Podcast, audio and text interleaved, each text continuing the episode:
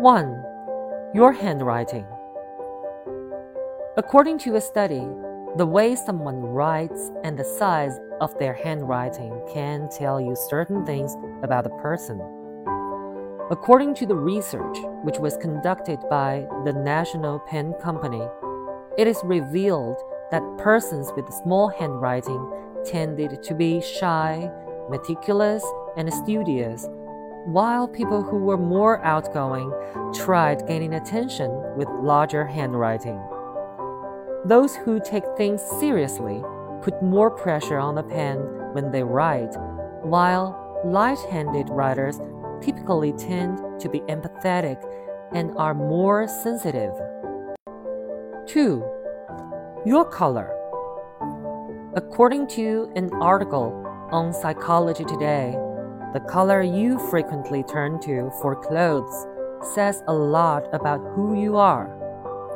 People who frequently choose black are sensitive, artistic, and attentive to details while those who love red live life to the fullest and proactive in their endeavors. People who love green are loyal and affectionate, while those who love white are organized and logical, and those who have blue as their favorite color are stable, sensitive, and are considerate of others. 3 biting your nails. Certain body focused repetitive behaviors can say a lot about your personality. How your body reacts to situations, whether by pulling your hair, biting your nails, or picking at your skin, could elicit impatience, frustration, boredom, and dissatisfaction. Take nail biting, for example. According to a research, it is suggested that those who bite their nails tend to be perfectionists, while also tense and often nervous. 4. Your shoes. According to psychologists, you are correctly judge a person by looking at their shoes. According to the lead researcher Omri Gillath from the University of Kansas, just by examining the cost, style, color, and condition of the shoe, you can be able to guess about 90% of the owner's personal characteristic, such as his or her income, political affiliation, gender, and even age. 5. Your eyes. Your eyes are the mirror to your soul.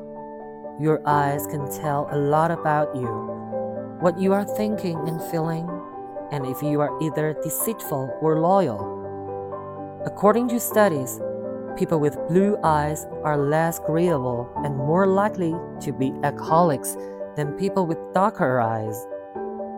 Another way the eye gives you away is that a lack of steady eye contact would reveal a lack of self control and a weak mind.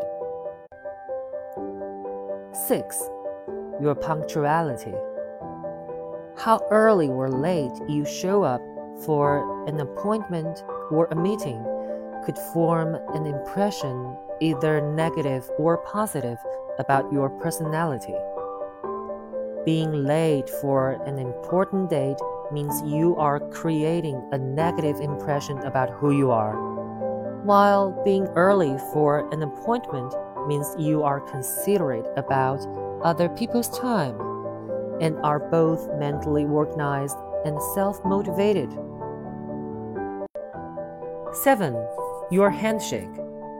It has been discovered that people with a strong handshake exude confidence and reflect a strong and confident character. Such people are also more likely to be extroverted, being expressive of their emotions and less likely to be placid. People with weak handshakes, on the other hand, lack confidence and always tend to want the easy way out of a challenge. Offering a handshake alone could be the difference between appearing standoffish or sincerely friendly.